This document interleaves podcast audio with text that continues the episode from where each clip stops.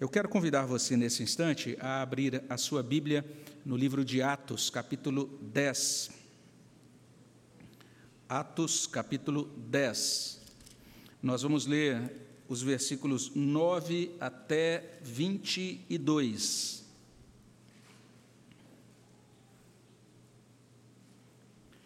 Livro de Atos, capítulo 10. Vamos fazer a leitura de 9 até 22. Você que está encado a abrir a sua Bíblia nesta passagem, livro de Atos, capítulo 10, de 9 até 22. É, nós que estamos aqui vamos, vamos fazer a leitura em conjunto desse trecho da palavra de Deus. O, a, a, o texto é mostrado aí também, está é, tá sendo projetado para você. Então vamos ler juntos? Atos, capítulo 10, de 9 até 22. Leiamos. No dia seguinte, indo eles de caminho e estando já perto da cidade, subiu Pedro ao eirado por volta da hora sexta, a fim de orar. Estando com fome, quis comer, mas enquanto lhe preparavam a comida, sobreveio-lhe um êxtase então viu o céu aberto e descendo um objeto, como se fosse um grande lençol, o qual era baixado à terra pelas quatro pontas, da sorte de quadrúpedes, répteis da terra e aves do céu. E ouviu-se uma voz que se dirigia a ele: Levanta-te, Pedro, mata e come. Mas Pedro replicou: De modo nenhum, Senhor porque jamais comi coisa alguma comum e imunda.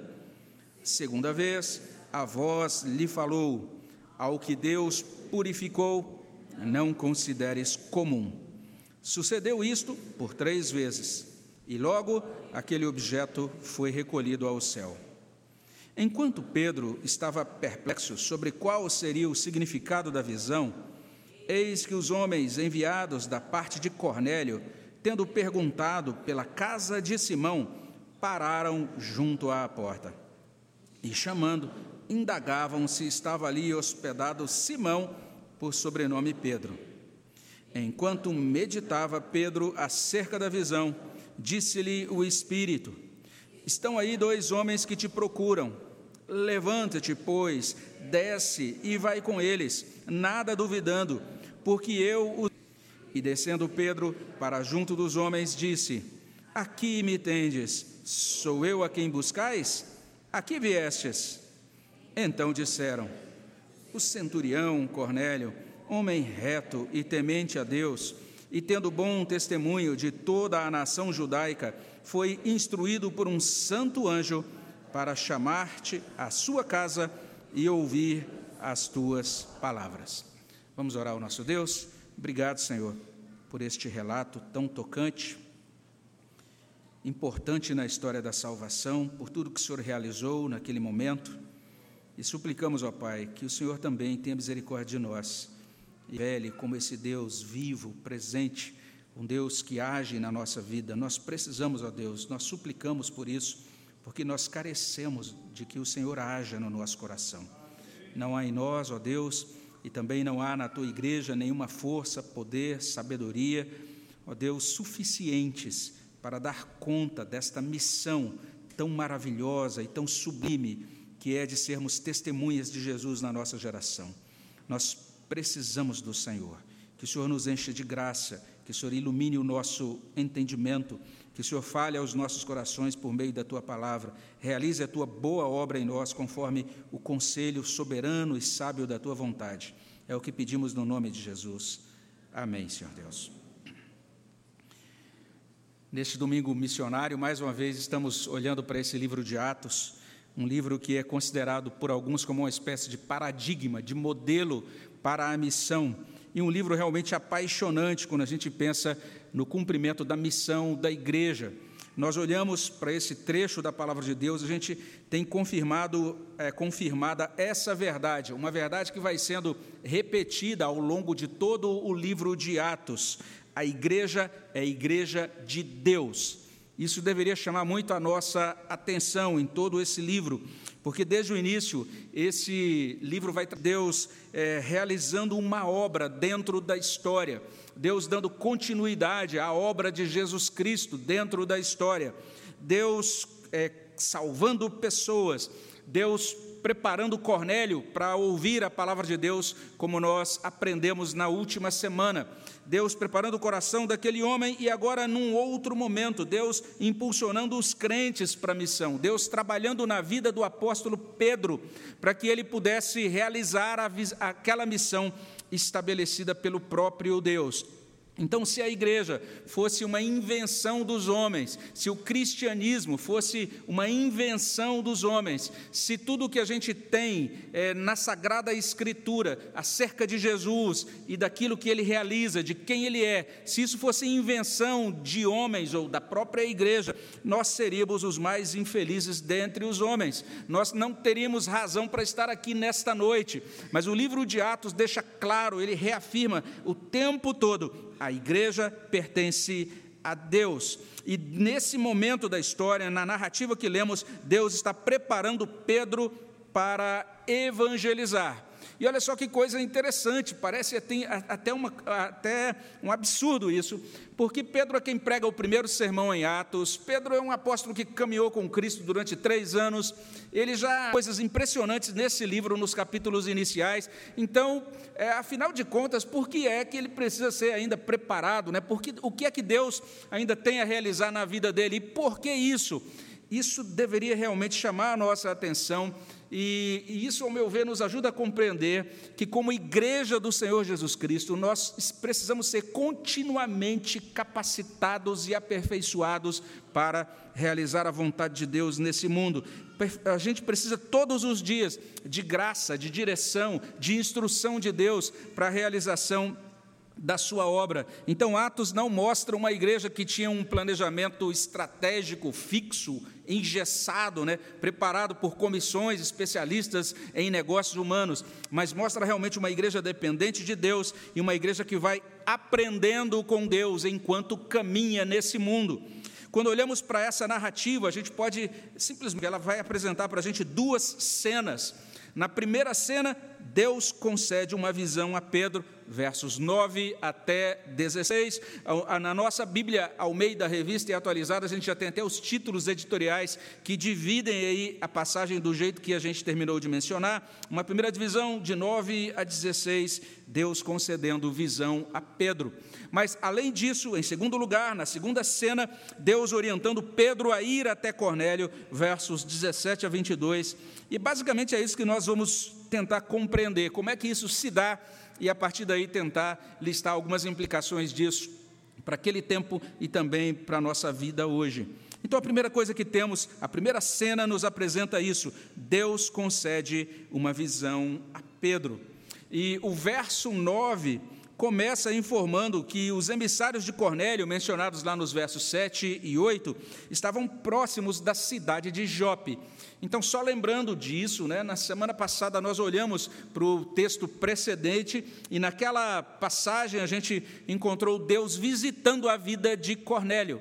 E como resultado daquela visita do anjo do Senhor, Cornélio envia emissários para Jope. Ele tem que chamar Pedro para que ele ouça a pregação da palavra de Deus por meio daquele apóstolo.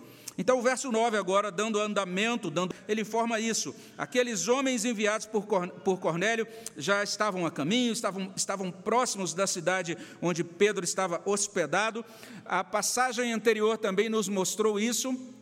Pedro estava hospedado naquela cidade de Jope, na casa de um homem chamado Simão, o curtidor, e tudo isso agora que vai acontecer transcorre na casa daquele homem, Simão, o, curtidor, aquele homem que acolheu Pedro e hospedou Pedro por aqueles dias.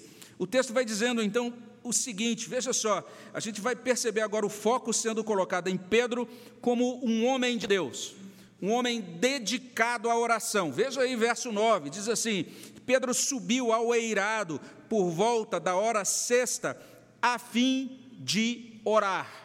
Então, essa é a primeira coisa que é destacada no texto. Esse servo de Deus subindo no eirado, o eirado era literalmente o telhado ali era algo semelhante àquilo que a gente chamaria hoje de uma laje, né? porque o telhado era, era horizontal, era liso. Pedro sobe naquela, naquele eirado, ele sobe com finalidade. O texto diz que era por volta da hora sexta. Literalmente, o texto está dizendo, era por volta do meio-dia. E a gente já tem agora uma anotação né, sobre Pedro orando em, em, determinado horário. A gente já viu lá no capítulo 3 também, em outro momento, ele e João subindo para orações no templo. Então, Pedro é um homem de oração. E na teologia de Lucas, Atos, oração é um tema que se destaca. Esse autor de Atos vai dizer o tempo todo para a gente: vejam como a oração é importante. Veja como a dependência de Deus em oração é importante. Então, a oração é mencionada lá em 9,40, é mencionado 10 nos versículos 2, 4, agora no versículo 9. Atos, o tempo todo, vai nos lembrar de algo que é tão simples, mas que vale a pena a gente relembrar, a gente ter no nosso coração fixado e que isso realmente nos mova para uma vida de oração.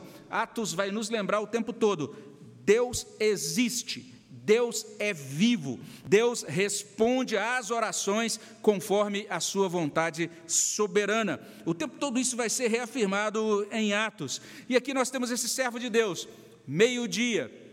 Imagina aqui em Rio Preto, você acha que é quente em Rio Preto, você precisa ver em Jope, né? meio-dia. Ele sobe lá no Eirado, para fazer o quê? Para encontrar um lugar para buscar a presença de Deus. O texto diz no verso 10: Pedro teve fome e compreensível, então, pelo horário, não é? E enquanto o almoço era preparado, o texto diz assim: sobreveio a ele um êxtase, literalmente, um maravilhamento, né? Seria uma palavra que poderia descrever o termo grego aqui. E a revista corrigida nos ajuda assim: sobreveio ao Pedro um arrebatamento dos sentidos. Essa foi a experiência que ele teve com Deus naquele momento de oração.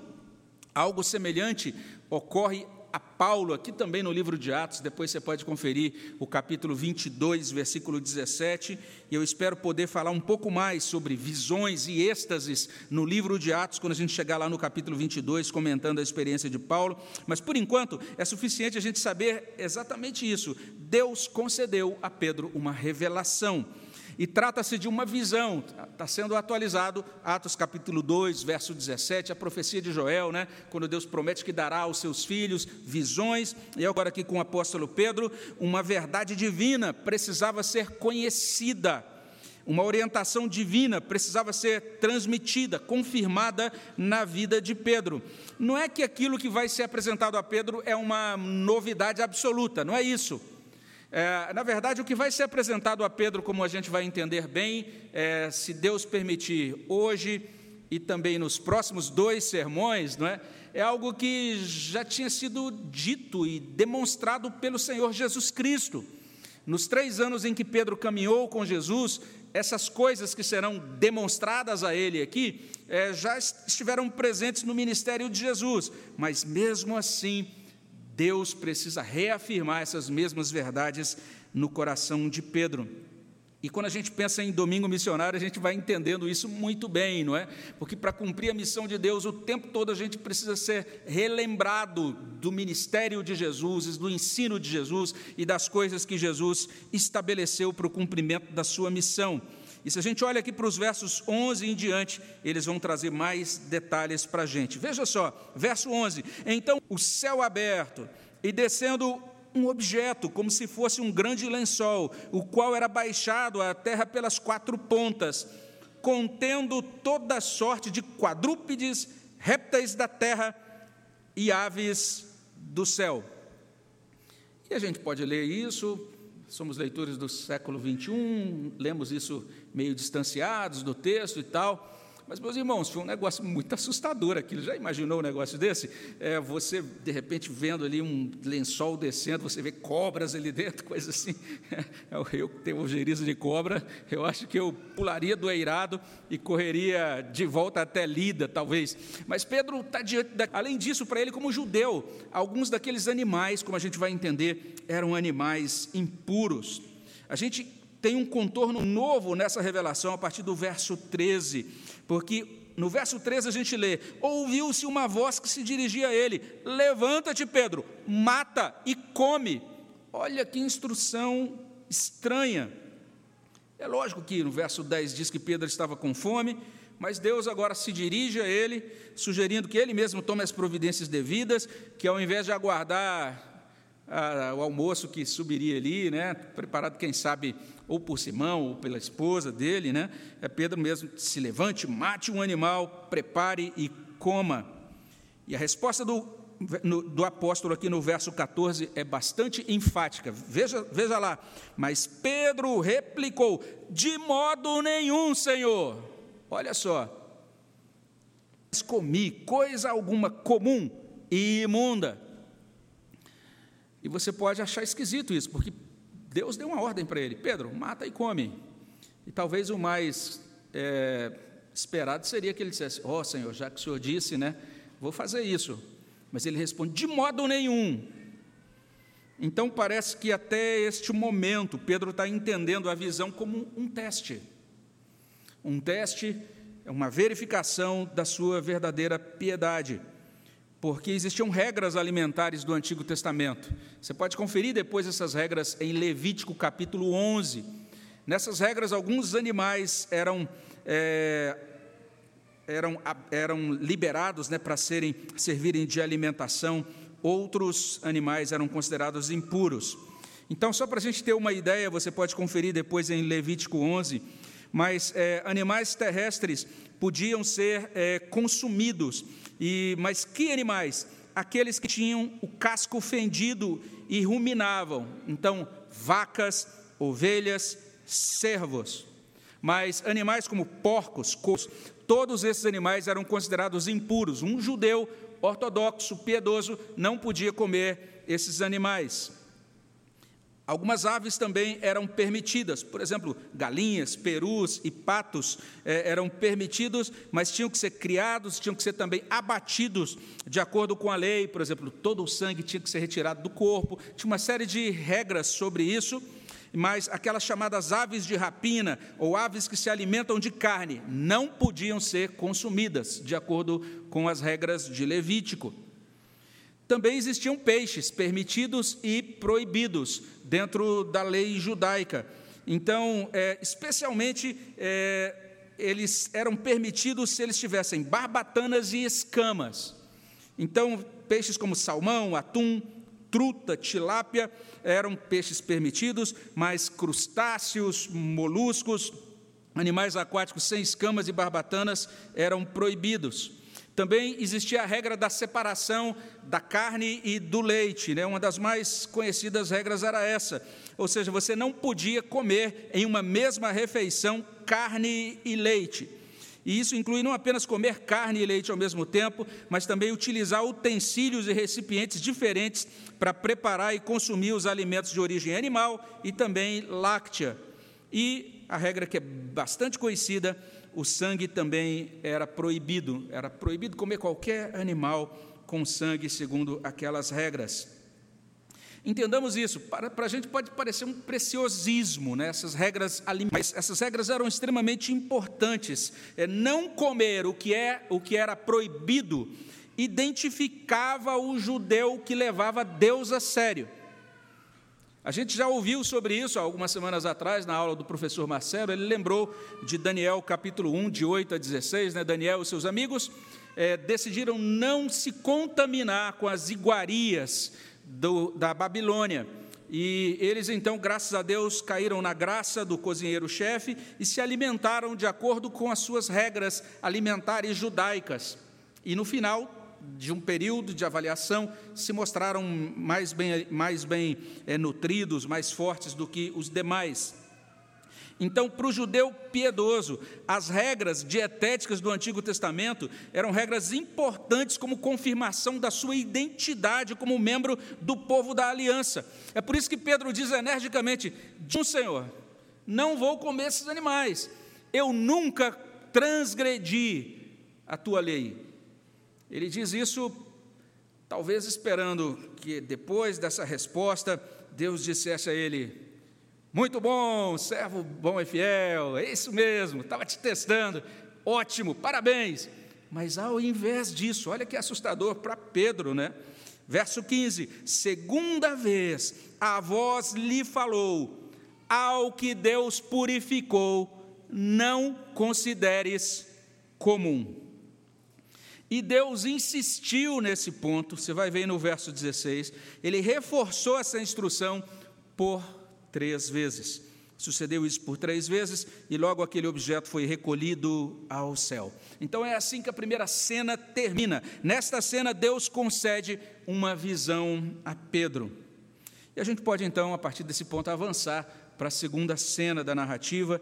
E essa segunda cena ainda é mais complicadora para Pedro. A gente vai ver, em segundo lugar, que Deus orienta Pedro a ir até Cornélio os versos de abrir essa segunda cena, e duas coisas acontecem a, praticamente ao mesmo tempo. A gente tem uma conjunção aí, né? Logo no início, a conjunção enquanto, aí no verso 17, enquanto Pedro estava perplexo, e veja só, nesse início então do verso 17, dizendo: Pedro ficou perplexo sobre qual seria o significado da visão.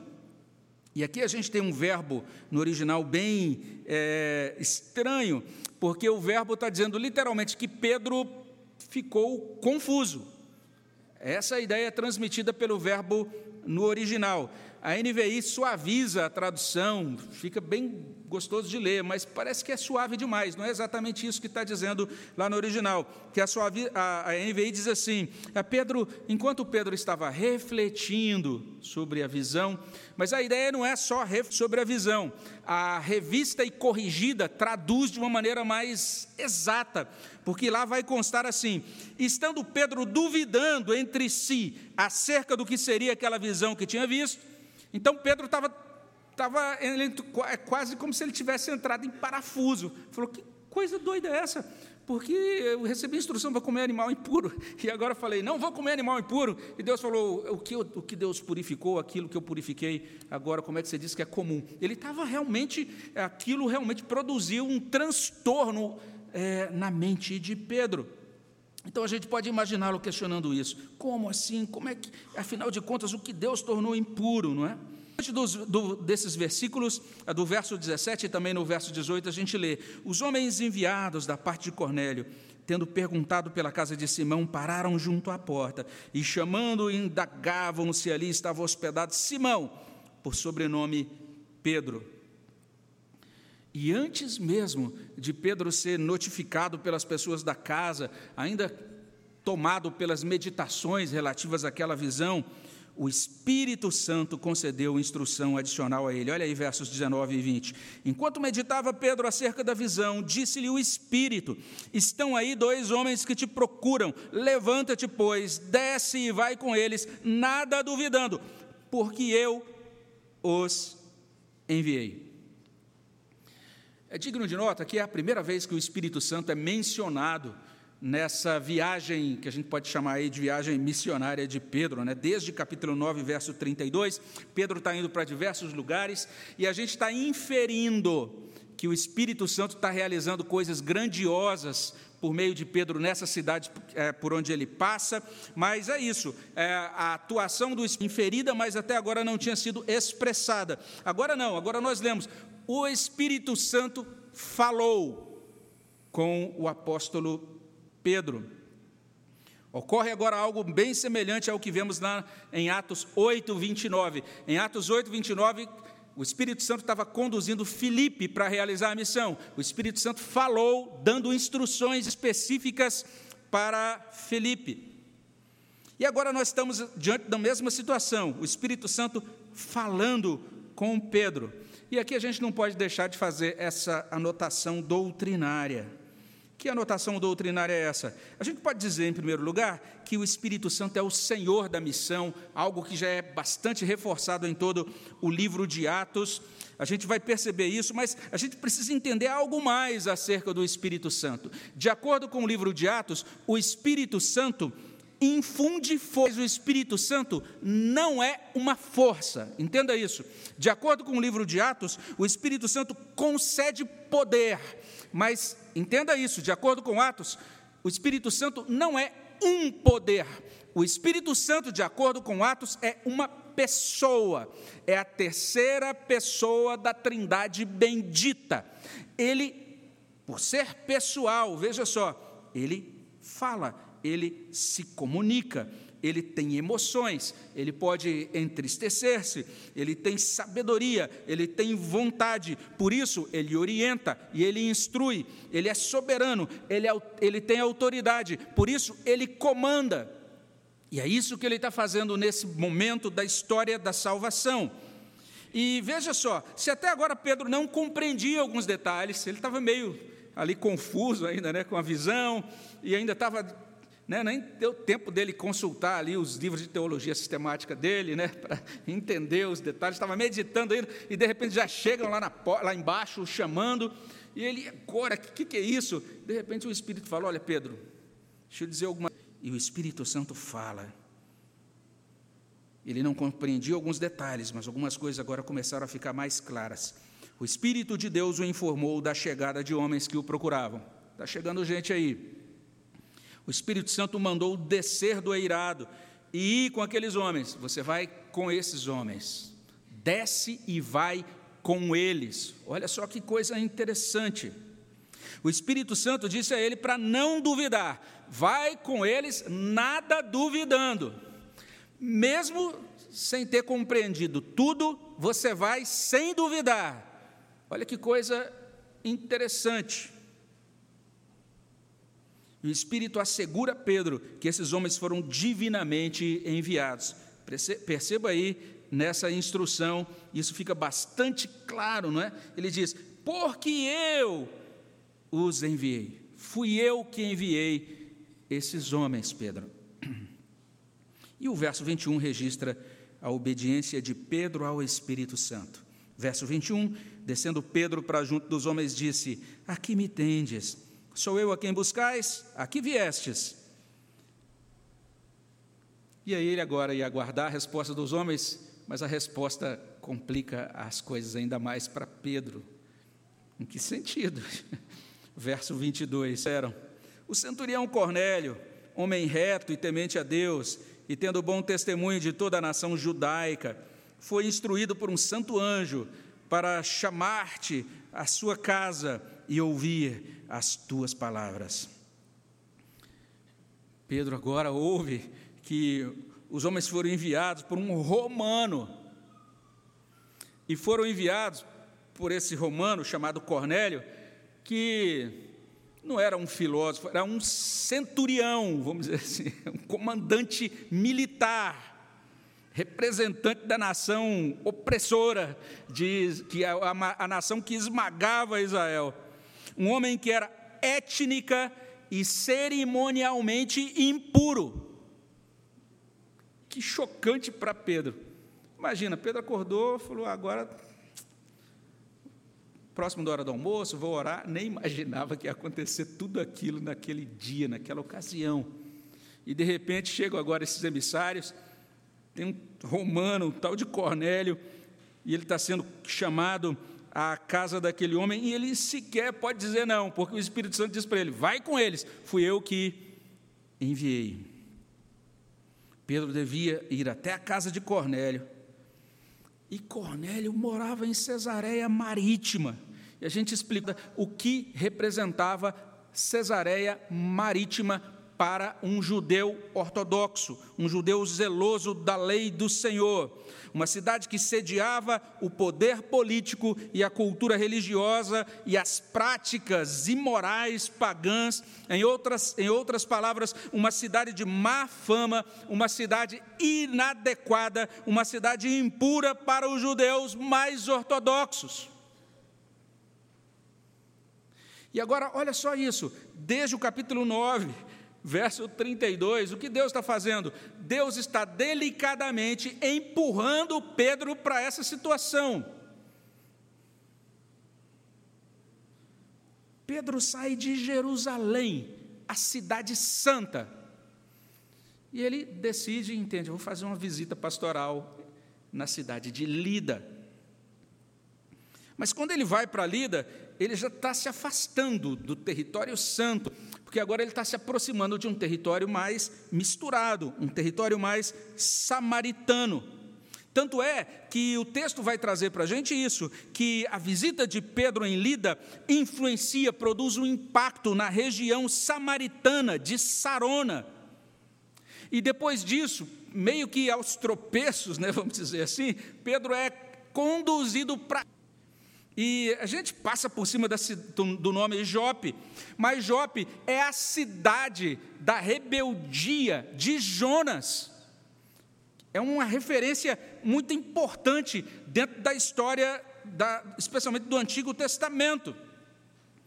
E ali, na, na cidade de Jope, ele é colocado para dormir na casa de Simão, o curtidor. Sabe o que é um curtidor? Um só, puxa, finalmente, uma referência às redes sociais, no livro de Atos, né? O pessoal que ia lá e curtia.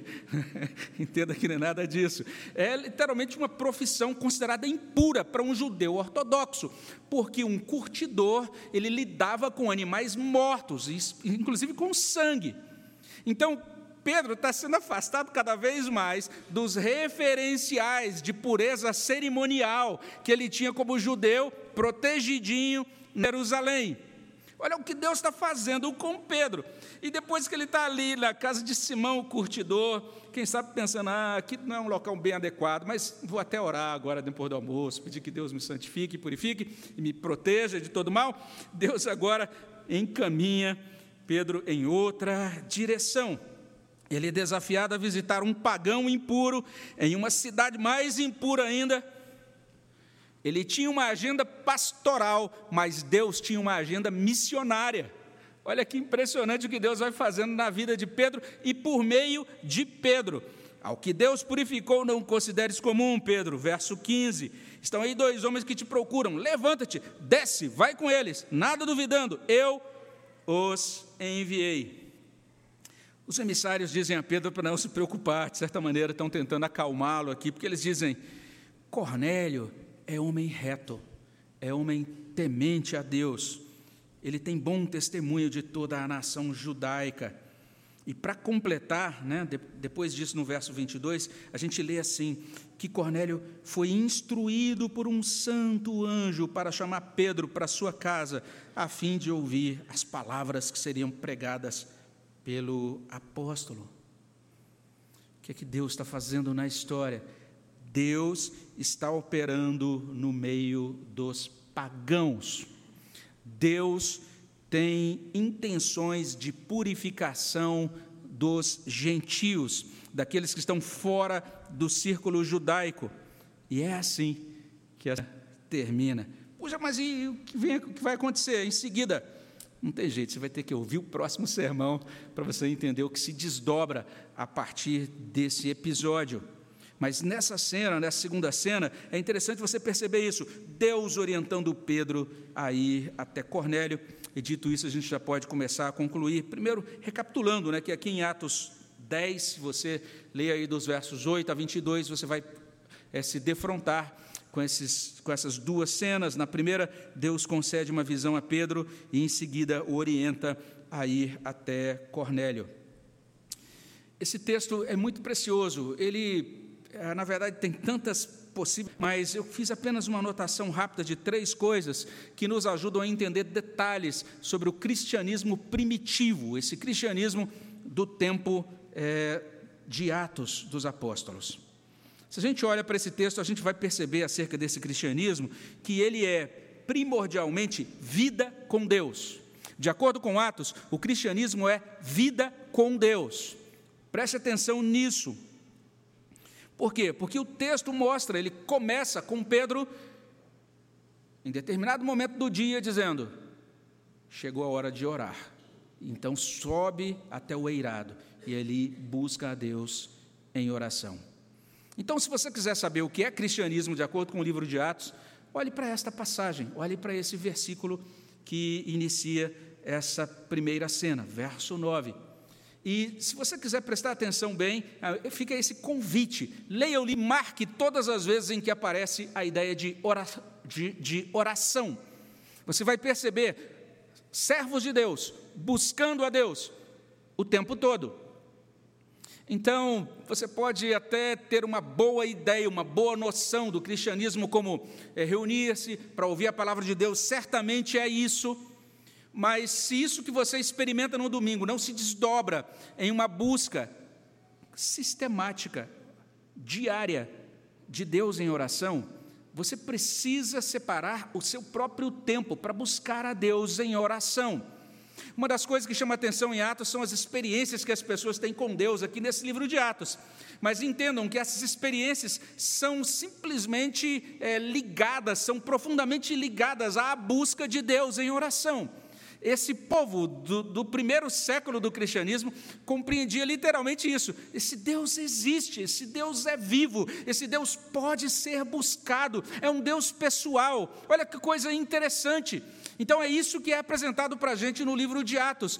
Nós somos convocados a crer em Jesus Cristo e a caminhar com a igreja de Jesus aqui em Atos, para que, na verdade, nessa caminhada estejamos desfrutando de uma comunhão viva, real com Deus. Não é apenas abraçar um conjunto de doutrinas, isso é também, certamente, é algo, mas é mais do que isso. É literalmente caminhar com Deus. E se você nota uma Bíblia, uma, se você percebe, melhor dizendo, uma nota que consta na nossa Bíblia de Estudo de Genebra, se você usa essa Bíblia, vai perceber aí nessa passagem uma, uma anotação que vai, de certa maneira, identificar Pedro com Daniel, dizendo que provavelmente Pedro orava três vezes ao dia, assim como Daniel. Tem até referência lá em Daniel 6,10. Essa era uma prática de Daniel, de fato era uma prática dele, mas também era uma prática de Davi. Se olhamos para o Salmo 55, versículo 17, lá consta assim: à tarde, pela manhã e ao meio-dia farei as minhas queixas e lamentarei. À tarde, pela manhã e ao meio-dia. Olha só, você quer uma orientação programática para a sua vida devocional? Quantas vezes você deve orar no dia? A palavra de Deus mostrando. Você vai ver Daniel praticando isso, inclusive pagando um preço alto por esta prática. E Pedro subindo ao meio-dia para orar ao Senhor. Nós temos um hino lindíssimo que inclusive traz esta, esta palavra, nessa repetição ali no coro, né? Bem de manhã e sem cessar, vigiar e orar. Mas é linda a construção inteira do hino, porque fala da gente orando no início do dia, da gente orando ao meio-dia e a gente orando no fim do dia. Isso é cristianismo. Então, mesmo que você não compreenda muita coisa do livro de Atos, termine, puxa, olha, foi bom essa, ouvir essa série de sermões, não entendi quase nada do que o pastor falou, mas uma coisa eu entendi: eu preciso andar com Deus nesse mundo. É isso que está acontecendo com esses crentes, com essas pessoas no livro de Atos, conforme a gente vai aprendendo ao longo destas semanas. Anotação que a gente pode fazer, uma primeira aplicação, quando olhamos para o texto, mas uma, existe uma segunda anotação que nos ajuda a compreender que o cristianismo demanda a missão. Isso é fundamental em todo o livro de Atos. A gente já sabia disso, Atos 1,8, né? É, vocês receberão poder quando descer sobre vocês o Espírito Santo, serão minhas testemunhas. Ótimo, maravilhoso. Mas agora a gente vai percebendo algumas nuances dessa missão. A gente já percebeu lá no início que a prática da missão produz alguns desconfortos que a gente chamaria assim de desconforto, desconfortos externos, a perseguição externa, porque as lideranças de Jerusalém se levantaram, é, perseguiram os apóstolos, prenderam. A gente já viu tudo isso ali no passado. A gente leu sobre Estevão, o primeiro Marte, e a gente percebe depois o apóstolo Paulo logo começando a servir a Deus e já sendo perseguido e tendo que sair de um lado para o outro e depois é, sumir por um tempo indo para Tarso. Ah, mas agora a gente está percebendo uma outra dificuldade, um outro desconforto da missão. Primeiro desconforto é externo, existem agentes externos, opositores da fé e do cristianismo, que vão, de certa forma, fazer de tudo para criar obstáculos para que a igreja não cumpra a missão, não pregue o evangelho. Mas agora a gente vai ser apresentado a outro tipo de dificuldade. Essa dificuldade não está lá fora, é a dificuldade dentro do nosso coração, são as barreiras dentro da nossa alma. O texto vai mostrar que a prática da missão produz desconforto, no sentido de nos tirar do lugar comum, nos tirar dos nossos planejamentos particulares. Pedro certamente tinha os seus planos, mas Deus está dizendo: não, Pedro, o fluxo da missão, o modo como eu encaminho a missão, vai agora é, orientar ações e tarefas. Eu vou alterar a sua agenda, eu vou alterar as suas prioridades. Você vai perceber que a missão vai é, encaminhá-lo agora, vai forçá-lo a redefinir determinados conceitos, determinadas práticas. A gente vai perceber lá na frente que Pedro compreenderá isso, e isso a gente vai ver desdobrado nas próximas duas mensagens, se Deus permitir, mas por hora a gente já pode compreender isso, que a prática da missão, a missão nos encaminha para roteiros não planejados. E a missão nos encaminha para roteiros que nem sempre são completamente compreendidos. Pedro está lá confuso, ele não estava entendendo direito o que estava acontecendo, mas Deus estava no comando, dizendo: vai sem duvidar, caminhe por fé cumpra a minha missão, mesmo quando as coisas parecem não muito bem definidas. O que é que você tem que fazer, Pedro? Você tem, deve ir até o romano estranho na cidade estranha. É isso que você deve fazer. Parece que um problema que a gente tem não é problema externo, não tem nada a ver com os é, inimigos do cristianismo, né? nada disso. Tem a ver conosco nós somos inclinados a limitar o alcance da salvação de Deus. Nós, cristãos, somos inclinados a entender que Deus só salva determinado tipo ou determinada categoria de pessoas. A gente até diz: olha, é claro, né? A gente sabe que algumas pessoas são perdidas. Parece que tem outro, aquela classe lá é desesperadamente perdida. Na verdade, nem vale a pena é, a gente se aproximar daquele grupo, não. Eles são esquisitos demais, estranhos demais, muitos é, impuros para nós, dentro da nossa concepção, são irremediavelmente perdidos. A gente às vezes acha assim: Deus pode até salvar um judeu pecador pode até salvar um samaritano pecador, porque de certa maneira eles invocavam também o mesmo Deus. Tinha disputa ali, onde que Deus era devia ser é, adorado, em Jerusalém, ou então lá no Monte Gerizim, onde, que, onde devia ser isso. Tinha todas essas disputinhas, mas de certa forma a gente pode dizer que aqueles, aquele povo samaritano ainda invocava o Deus de Israel.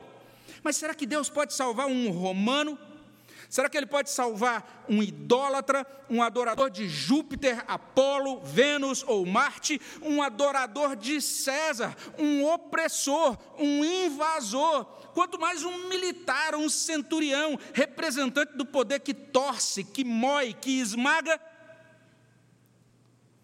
Atos vai mostrando isso para a gente. Então, é trazer para perto ou aproximar-se de pessoas improváveis Olha só o livro de Atos chamando a nossa atenção para o desafio da missão do cristianismo do primeiro século. Aproximar-se de pessoas improváveis, realizando coisas improváveis, sendo íntegros, sendo fiéis a Deus nos termos do Evangelho. É nesse sentido que Deus precisa trabalhar na vida de Pedro. Pedro precisa ser moldado para agora lidar com essas dificuldades internas, essas dificuldades do coração dele. E Deus também precisa fazer isso conosco. Então, que nós possamos nos colocar na presença de Deus, dizendo: Deus, acorde de mim, me perdoe, porque muitas vezes eu tenho, eu mesmo coloco dificuldades ou obstáculos na, no testemunho do Evangelho. E por fim, em último lugar, o cristianismo é necessário para a salvação. A gente já falou sobre isso semana passada, mas eu falo especialmente para você que tem acompanhado, tem começado a ouvir nossas mensagens aqui no nosso canal de vídeos, ou você que tem começado a frequentar a nossa igreja, entenda isso. Sabe aquela ideia? Todos os caminhos levam a Deus? É uma mentira. Sabe aquela outra ideia muito popular, que é muito divulgada aí pela chamada é, escola né, de história das religiões, né? essa ideia que é mais ou menos a seguinte: olha, tanto faz se você chama Deus de Yahvé, Jeová, ou se você o chama de Buda, ou se você o chama de Krishna, tanto faz o nome que você dá, pode chamá-lo de Alá ou outro nome qualquer. É, o importante é que você que existe uma divindade ou um Deus, não importa o nome.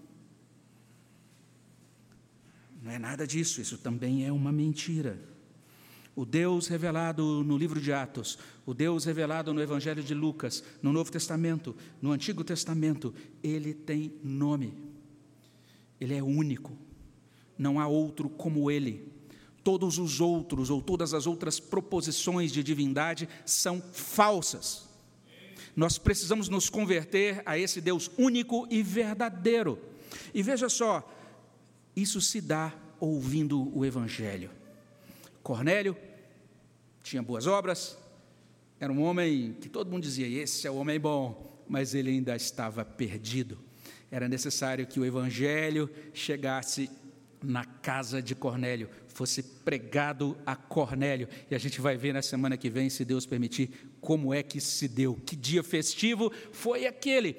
Mas a festa só aconteceu depois de Cornélio ouvir o Evangelho e ser salvo pelo poder do Evangelho. É por isso que nós fazemos missões, porque o Evangelho é o poder de Deus para a salvação de todo aquele que crê. E nós precisamos levar o Evangelho a toda a criatura.